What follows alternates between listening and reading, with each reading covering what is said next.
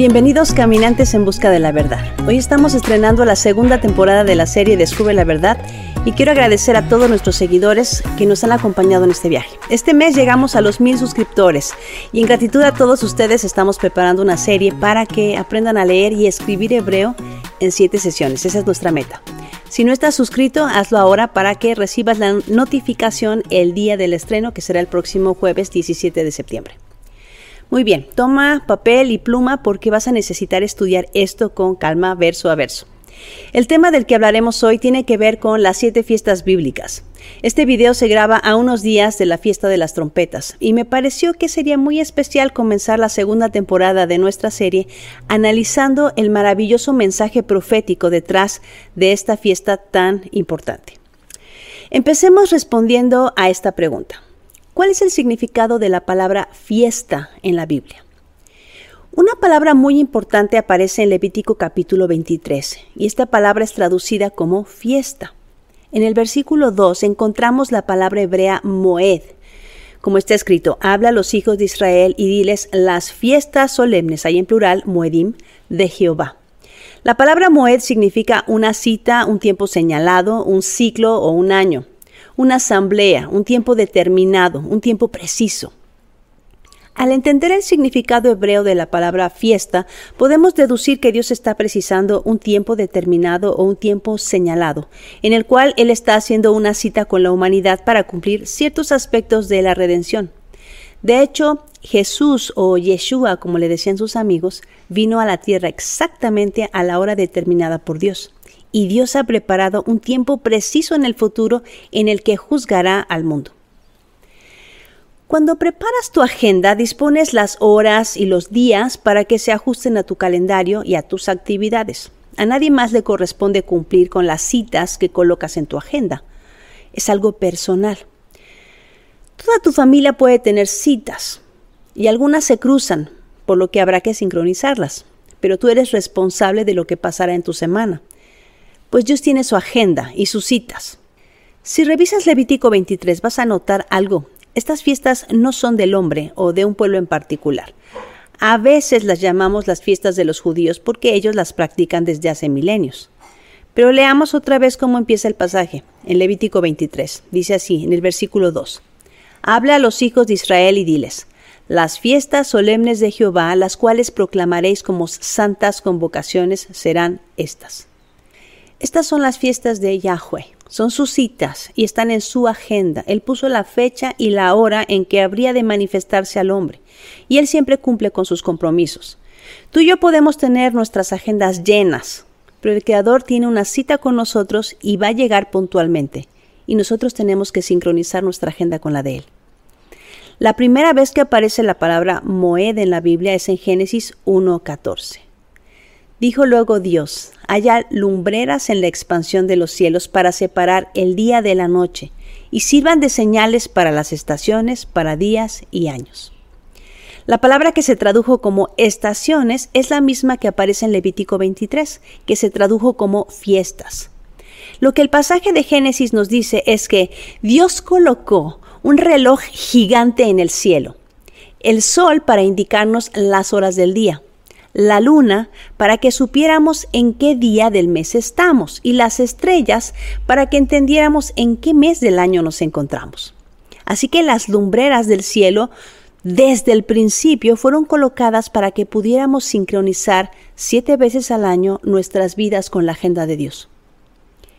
Su calendario está conectado con el sol porque su agenda dice que el día comienza al caer el sol y algunas citas tienen una hora exacta para que suceda. Por ejemplo, el sacrificio del Cordero de Pascua tiene que suceder el 14 de Aviv o 14 de Nisan entre las dos tardes. La primera tarde en el calendario de Dios es a las 12 del día.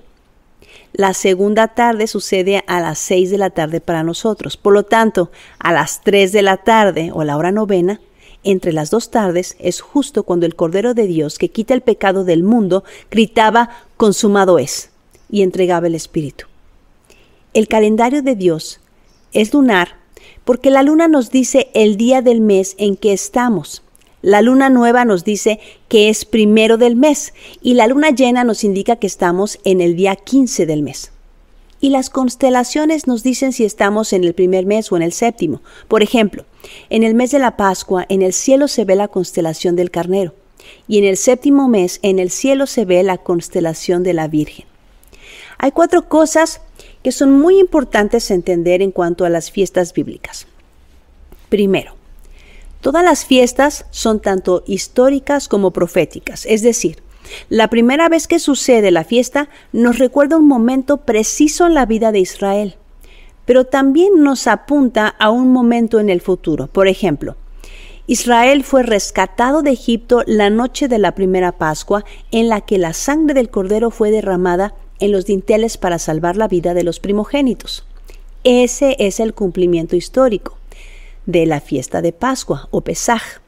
Pero proféticamente apuntaba el día en el que Mesías moriría como un cordero, justo en la fiesta de Pascua. Jesús moría en la cruz para liberarnos de la esclavitud, ya no de Egipto, sino del pecado. La segunda cosa que revelan las fiestas es que todas nos enseñan acerca del Mesías, todas. Todas las fiestas están enmarcadas en un contexto agrícola. Las primeras suceden durante la cosecha de la cebada y el trigo, y las de otoño durante el tiempo de la cosecha de los frutos. Finalmente, todas nos enseñan acerca de nuestra relación personal con Dios y cómo debemos caminar con Él mientras crecemos en el entendimiento divino, dejando de ser niños para poder llegar a ser creyentes maduros. Es importante recordar que como una unidad completa, las fiestas nos enseñan y nos revelan acerca del plan completo de Dios. Por eso son siete. Sin embargo, cada una de ellas se enfoca en un tema específico de su plan. Así es, las fiestas bíblicas son el plan de redención de Dios para que el hombre conozca, a través de lo natural, lo espiritual. La Biblia presenta muchas razones de peso para estudiar las fiestas, para entenderlas y celebrarlas. Primero, las fiestas están en la Biblia y toda la Biblia es inspirada por Dios. Pablo le dijo hacia Timoteo, toda la escritura es inspirada por Dios y útil para enseñar, para redarguir, para corregir, para instruir en justicia, a fin de que el hombre de Dios sea perfecto enteramente preparado para toda buena obra.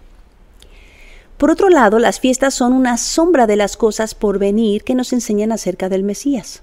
Pablo dice en su carta a los colosenses, Por tanto, nadie os juzgue en comida o en bebida o en cuanto a días de fiesta, luna nueva o días de reposo, todo lo cual es sombra de lo que ha de venir, pero el cuerpo es de Cristo. Si observas, Pablo dice, en este versículo que las fiestas son sombras de cosas que han de suceder en el futuro, que han de venir, y se tratan de Cristo. Las fiestas también son símbolos y ejemplos proféticos que nos muestran los acontecimientos venideros en el plan de redención divino. Dice Pablo en su carta a los Corintios, porque no quiero, hermanos, que ignoréis que nuestros padres todos estuvieron bajo la nube y todos pasaron el mar mas estas cosas sucedieron como ejemplos para nosotros para que no codiciemos cosas malas como ellos codiciaron. Y estas cosas les acontecieron como ejemplo y están escritas para amonestarnos a nosotros, a quienes han alcanzado los fines de los siglos. Dios nos dio las fiestas para que podamos aprender y comprender el plan divino de redención del mundo y acerca de nuestra relación personal con Él. En Romanos 15:4 dice, porque las cosas que se escribieron antes para nuestra enseñanza se escribieron a fin de que por la paciencia y la consolación de las escrituras tengamos esperanza. Otro aspecto muy importante es que las fiestas están como parte de la Torah, que significa instrucción, lo que conocemos como Pentateuco, y sirven como tutores que nos guían al Mesías. En Gálatas 3:24 Pablo escribió, de manera que la ley ha sido nuestro ayo para llevarnos a Cristo a fin de que fuésemos justificados por la fe. Las fiestas, como el resto de la ley, son la nana que nos lleva al Mesías. Jesús o Yeshua vino a cumplir todo lo que está escrito de él en el antiguo pacto. Jesús le dijo a los fariseos que si realmente hubieran creído lo que escribió Moisés, no tendrían duda de quién era él. No penséis que yo voy a acusaros delante del Padre. Hay quien os acusa, Moisés, en quien tenéis vuestra esperanza. Porque si creyeseis a Moisés, me creeríais a mí, porque de mí escribió él. Pero si no creéis a sus escritos, ¿cómo creeréis a mis palabras? En otras palabras, necesitamos creer lo que está escrito en los primeros cinco libros de la Biblia para conocer y creer en las palabras de Jesús. Finalmente, las fiestas establecen el patrón de los eventos divinos aquí en la tierra y en el cielo. Éxodo 25.8 dice, y harán un santuario para mí y habitaré en medio de ellos, conforme a todo lo que yo te muestre, el diseño del tabernáculo y el diseño de todos sus utensilios, así los haréis. Y luego dice Hebreos 8.1, Ahora bien, el punto principal de lo que venimos diciendo es que tenemos tal sumo sacerdote, el cual se sentó a la diestra del trono de majestad en los cielos, ministro del santuario y de aquel verdadero tabernáculo que levantó el Señor y no el hombre. Jesús cumplió al pie de la letra las primeras cuatro fiestas. Murió en la fiesta de Pascua, la que conmemora la salida de Egipto y la sangre del cordero que salvó a los primogénitos. Fue sepultado como se sepultaba el pan con levadura. Tres días y tres noches después, Jesús se levantó de la tumba justo cuando todo Israel celebraba la fiesta de las primicias, presentándose a sí mismo como las primicias de la resurrección. Y eso no fue todo. Como dice la ley de Dios, envió a sus discípulos a esperarlo en Jerusalén. Y mientras oraban y se preparaban para la fiesta de las semanas o Shavuot, el Espíritu Santo descendió para escribir la ley de Dios en sus corazones, en la misma fiesta de Pentecostés que nos recuerda cuando Moisés descendió del Sinaí con las tablas de la ley. Ahora la ley ya no estaría en tablas de piedra, ahora estaría en las tablas del corazón del creyente. Hoy no voy a profundizar más sobre las primeras cuatro fiestas porque estamos a vísperas de las fiestas de otoño y quiero aprovechar la ocasión para revisar contigo solamente la fiesta de las trompetas. De la misma manera como las cuatro festividades de primavera están conectadas a la primera venida de Cristo, las tres últimas, las de otoño, están conectadas con la segunda venida del Mesías. Estas últimas tienen lugar en el séptimo mes, en el mes de la plenitud, es lo que representa el número 7 en la Biblia, lo completo, lo perfecto. Si el patrón que es tan evidente en las fiestas de primavera es correcto y se cumplió al pie de la letra, las de otoño también se cumplirán en su día. Las fiestas de otoño traerán la plenitud al plan de Dios para rescatar a la humanidad. La primera fiesta de otoño es la fiesta de las trompetas. Tiene lugar en el primer día del séptimo mes, que es el mes de Tishri. Dice Levíticos 23-24, habla a los hijos de Israel y diles, en el mes séptimo, al primero del mes, tendréis día de reposo, una conmemoración al son de trompetas y una santa convocación. Ningún trabajo de siervos haréis y ofreceréis ofrenda encendida a Jehová. No tenemos mucho detalle de lo que hay que hacer en esta fiesta, solo hay dos sencillas instrucciones. La primera es hacer sonar la trompeta, en hebreo se dice shofar. El primer día del séptimo mes se anuncia con el sonido del shofar. Ese es el mandamiento. El shofar es una trompeta especial hecha de cuerno de carnero. El shofar se tocaba en el antiguo Israel por diversas razones. Si había peligro, si se estaba eh, proclamando información importante, si el rey estaba llegando a visitar al pueblo. El inicio del mes se anunciaba al sonido del shofar y por supuesto en la fiesta de las trompetas entonces se soplaba el shofar. La segunda instrucción, además de, tocar el shofar, era reposar, mientras se ofrecían los sacrificios en el altar. Es decir, la fiesta de las trompetas es un día de reposo. En todo el Nuevo Testamento se promete que el retorno de Jesús estará acompañado por el sonido de la trompeta, del shofar. En el libro de Apocalipsis, al sonar la séptima trompeta, el Mesías retorna a la tierra. El shofar está diseñado para despertarnos y ponernos listos para la segunda venida del Mesías y los otros eventos conectados con el séptimo mes. Primera de Tesalonicenses 4 dice, porque el Señor mismo, con voz de mando, con voz de arcángel y con trompeta de Dios, descenderá del cielo y los muertos en Cristo resucitarán primero. En Apocalipsis 11 dice, el séptimo ángel tocó la trompeta y hubo grandes voces en el cielo que decían, los reinos del mundo han venido a ser de nuestro Señor y de su Cristo, y Él reinará por los siglos de los siglos.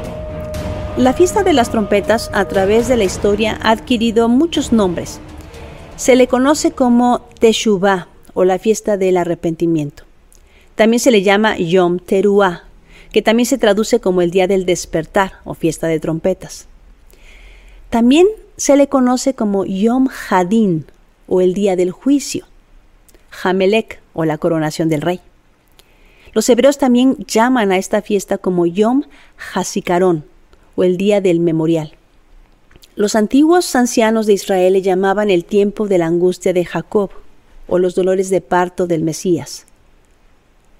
Otro título de la fiesta es la apertura de las puertas. Y un nombre que me parece muy especial que usan los judíos para referirse a la fiesta es Kiddushin, Nesuin o la ceremonia de boda. Esta fiesta también se le conoce como la resurrección de los muertos, Natsal en hebreo, que significa el arrebatamiento. La última trompeta o shofar. Otro nombre que le dan es Yom HaKeseh, el día escondido o el día de quien nadie sabe el día y la hora. Y este último título es muy interesante. Los judíos desde la diáspora comenzaron a celebrar esta fiesta durante dos días, dada la incertidumbre de celebrar la fiesta en el día preciso fuera de Israel. Es la única fiesta que se celebra durante dos días en Israel. Al igual que las demás fiestas, la incertidumbre se debía al calendario que dependía de la promulgación de la luna nueva, la cual designa el inicio de cada nuevo mes. Se complica por el hecho de que esta fiesta cae en Rosh Hodesh o luna nueva, cuando termina un ciclo de la luna y comienza el siguiente mes. La luna se oscurece completamente y no se declara el comienzo del mes hasta que dos testigos avisan al sumo sacerdote que ya había aparecido la luna nueva o la silla de la luna. Así que nadie sabe con precisión cuándo comienza la fiesta. Hay que mirar al cielo y esperar la señal. A veces tarda un día, a veces dos. Jesús dijo que el día de su venida nadie sabía ni el día ni la hora, así como se conoce esta fiesta como Yom HaKeseh, el día escondido o el día de quien nadie sabe ni el día ni la hora. Mateo 24 registra, pero el día y la hora nadie sabe, ni aun los ángeles de los cielos, sino solo mi Padre. En el versículo 44 de Mateo 24 dice, velad, pues, porque no sabéis a qué hora ha de venir vuestro Señor. Más adelante dice, pero sabed esto, que si el padre de familia supiese a qué hora el ladrón había de venir, velaría y no dejaría minar su casa. Por tanto, también vosotros estad preparados porque el Hijo del Hombre vendrá a la hora que no pensáis. Vendrá el Señor de aquel siervo en el día en que no espera y a la hora que no sabe. 25.13 dice, Velad pues, porque no sabéis el día ni la hora en que el Hijo del Hombre ha de venir. Yo, yo no creo que es casualidad que Jesús dijera que no sabríamos el día ni la hora de su regreso.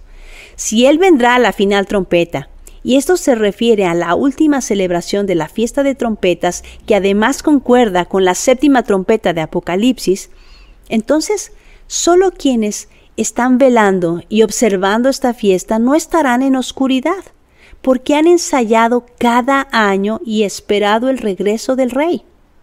Pablo reitera que el regreso del Mesías será al sonar de la trompeta final.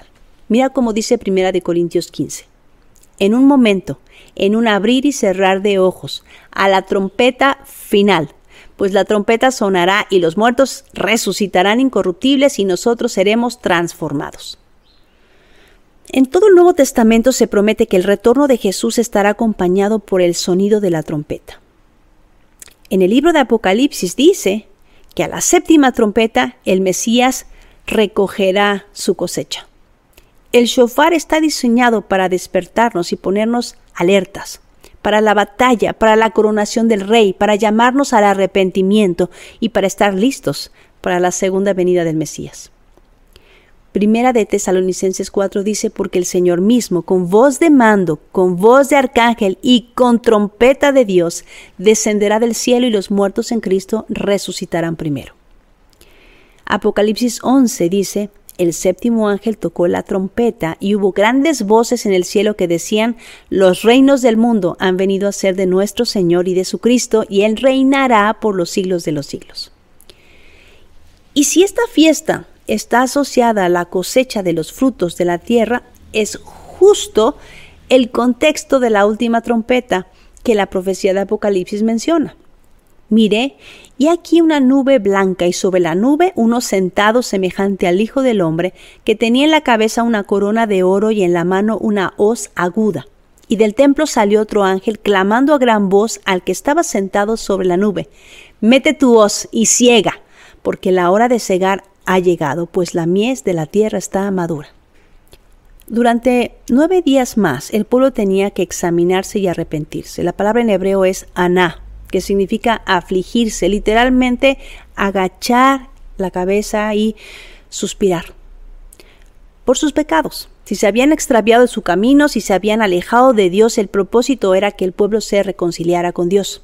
Para entonces, cuando llegara el día de expiación, en el día 10 del mes séptimo, cuando se celebra la fiesta de Yom Kippur o el día del perdón, estuvieran en paz con Dios. El profeta Isaías hace un llamado y usa estas dos analogías. Dice Isaías 58.1. Clama a voz en cuello, no te detengas, alza tu voz como una trompeta y anuncia a mi pueblo su rebelión y a la casa de Jacob su pecado, que me buscan cada día y quieren saber mis caminos como gente que hubiese hecho justicia y que no hubiese dejado la ley de su Dios. Me piden justos juicios y quieren acercarse a Dios. El sonido de la trompeta es una advertencia contra el peligro. Amos 3.6 dice, se tocará la trompeta en la ciudad y no se alborotará el pueblo. ¿Habrá algún mal en la ciudad, el cual Jehová no haya hecho? Porque no hará nada Jehová el Señor sin que revele su secreto a sus siervos los profetas. La profecía también dice que el Señor llamará a su pueblo de las cuatro esquinas de la tierra. Así que la trompeta también sirve como un llamado para reunir a los dispersos de Israel. Isaías 27:13 dice, Acontecerá también en aquel día que se tocará con gran trompeta y vendrán los que habían sido esparcidos en la tierra de Asiria y los que habían sido desterrados a Egipto y adorarán a Jehová en el monte santo, en Jerusalén. ¿Quieres disfrutar del favor de Dios? Además de su gracia, necesitas vivir reconciliado con Dios, en paz. ¿Cómo se hace esto? Aquí está la clave para vivir espiritualmente, la fiesta de Yom Teruah. A veces malentendemos el asunto del perdón de Dios. Él nos ha librado de las consecuencias eternas por nuestro pecado, pero no de las consecuencias terrenales inmediatas por nuestro pecado. Lo que acabamos de leer indica que igual que el pueblo de Israel debía cada año afligirse por su pecado, nosotros también debemos afligirnos por nuestras faltas, pero no con el propósito de ser días de depresión, sino de purificación. Es un asunto de limpieza. La sangre que derramó el Mesías nos limpia de todo pecado si tenemos el valor de declarar con nuestra boca que estamos de acuerdo con Dios. Eso es lo que significa confesar. Si confesamos nuestros pecados, Él es fiel y justo para perdonar nuestros pecados. Y si estamos dispuestos a arrepentirnos de nuestra vana manera de vivir, la gracia nunca fue permiso para pecar. En Cristo hemos sido llamados a vivir en santidad y eso se logra solamente obedeciendo los mandamientos del Padre Eterno. Eso es hacer su voluntad. En Proverbios 16:6 dice, con misericordia y verdad se corrige el pecado y con el temor de Jehová los hombres se apartan del mal. En 1 de Juan 1.5 dice, este es el mensaje que hemos oído de él y os anunciamos. Dios es luz y no hay ningunas tinieblas en él. Si decimos que tenemos comunión con Él y andamos en tinieblas, mentimos y no practicamos la verdad. Pero si andamos en luz como Él está en luz, tenemos comunión unos con otros y la sangre de Jesucristo su Hijo nos limpia de todo pecado. Si decimos que no tenemos pecado, nos engañamos a nosotros mismos y la verdad no está en nosotros. No podemos andar por la vida fingiendo que todo está bien cuando andamos con problemas interpersonales, cuando tenemos amargura en el corazón, cuando vivimos en la carne, cometiendo pecados atroces. No podemos andar de mentirosos por no decir hipócritas.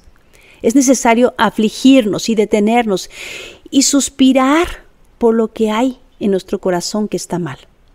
Si hoy te das cuenta que hay cosas en las que le has fallado a Dios, si tienes algo contra alguien o si alguien tiene algo contra ti, si pudiendo hacer el bien a alguien te has negado, si tienes deudas materiales o espirituales con alguien y no las has pagado, necesitas afligirte porque el pecado trae consecuencias. Si mientras escuchas mi voz entiendes que esta exhortación suena como una trompeta llamándote al arrepentimiento, no pierdas el tiempo. Hoy es el día. Por esta razón el Señor quería que su pueblo celebrara esta fiesta cada año, porque es un ensayo que prepara nuestras vidas para su regreso y nos pone a la raya con nuestra realidad.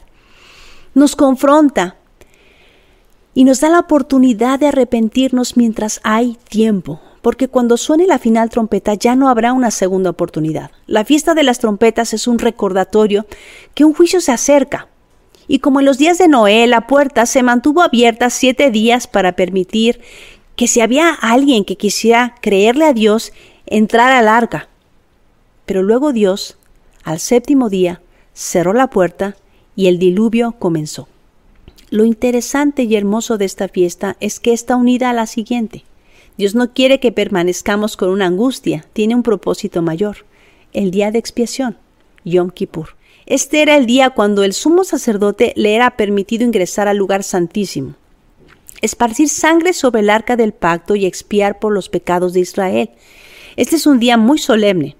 El pueblo de Dios es llamado a afligir su alma y una manera de hacerlo es ayunando y orando y pidiendo perdón.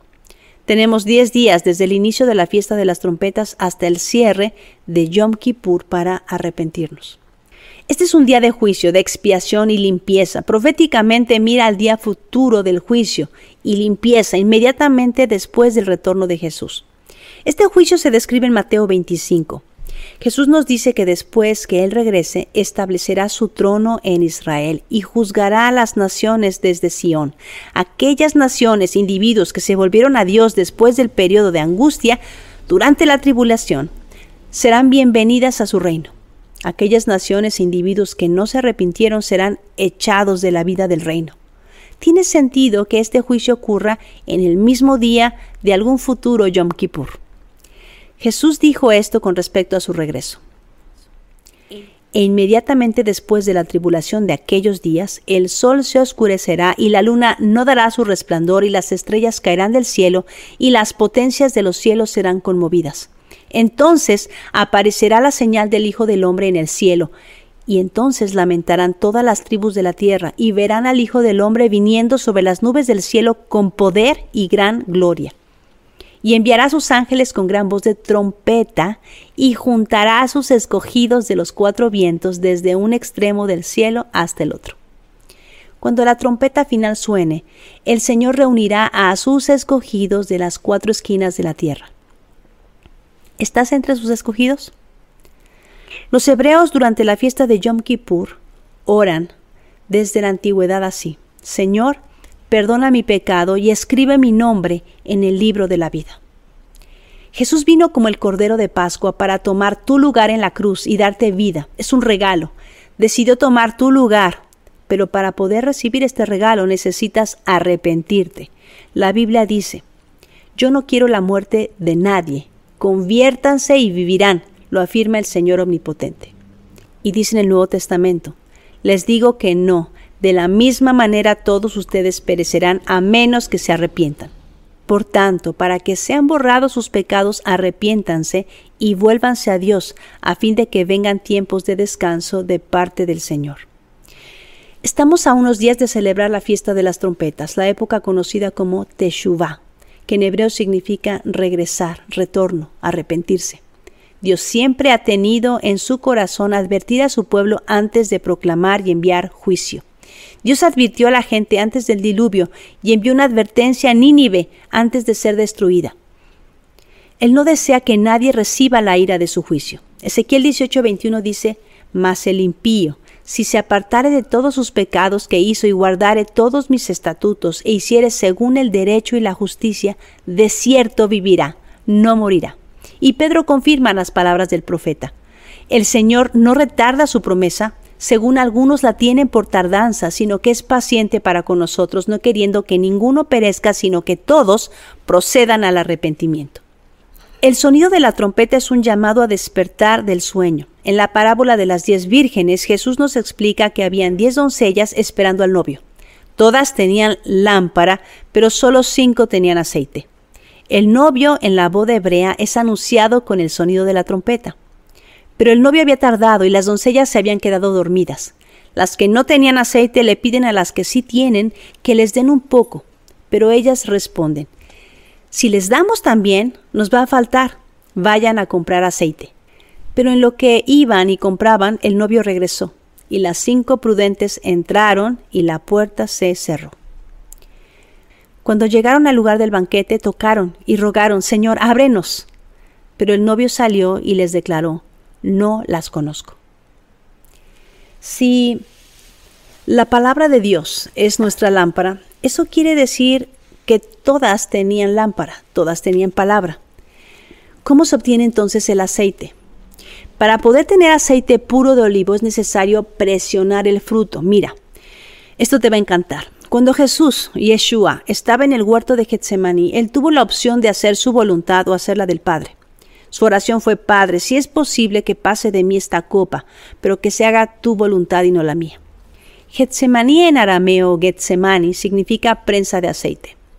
En ese huerto el segundo Adán decidió hacer la voluntad del Padre. Así se obtiene aceite puro. Tú puedes tener lámpara y sabértela de memoria, pero es solo cuando tu fe es puesta a prueba, cuando tienes que decidir hacer entre lo que tú quieres o hacer la voluntad de Dios y ser obediente, que se probará que eres fiel, que tienes fe. Las cinco vírgenes imprudentes tenían palabra de Dios, pero no eran obedientes. Su fe estaba muerta y cuando llegó el novio, ya era tarde para comprar. No le puedes comprar a otra obediencia. Eso se practica cada día. Necesitamos la fiesta cada año porque se nos olvida que es salvo el que persevera. Jesús dijo en Mateo 24:12, y por haberse multiplicado la maldad, el amor de muchos se enfriará. Mas el que persevera hasta el fin, ese será salvo. Amar a Dios significa guardar sus mandamientos. Lo dice la Biblia por todos lados. Este pasaje de Mateo 24 dice que porque la maldad se multiplicó, el amor se enfrió. La palabra en griego es anomía y eso significa sin ley. Porque se multiplicó el vivir sin ley, en ilegalidad, el amor se enfría y por eso muchos duermen. Así como algunos extranjeros no estamos familiarizados, por ejemplo, con la fiesta americana del Día de Acción de Gracias, los creyentes modernos en Jesús estamos confundidos con el propósito de las fiestas bíblicas. Anhelo que hoy hayas entendido lo que significa esta fiesta y desees guardarla. Haz sonar el shofar este año, que tu boca se convierta en una trompeta que proclame que el Señor vuelve y que sin arrepentimiento no hay perdón de pecados. Reposa en el Señor. Que esta fiesta sea un llamado a dejar la vida vieja, a cambiar de dirección para vivir una vida en santidad, porque sin santidad nadie verá al Señor. Si esto es nuevo para ti, te ruego que no permitas que la disonancia cognitiva que causa escuchar información que confronta tus creencias o doctrinas te impida estudiar e investigar más. Examina y estudia a profundidad sobre este tema. Y te espero la próxima semana para que estudiemos y descubramos todos los misterios que guarda la fiesta del perdón o Yom Kippur para nuestra vida y futuro. Y recuerda, no dejes que nadie te diga lo que dice la Biblia. Léela por ti mismo. Que Dios te bendiga.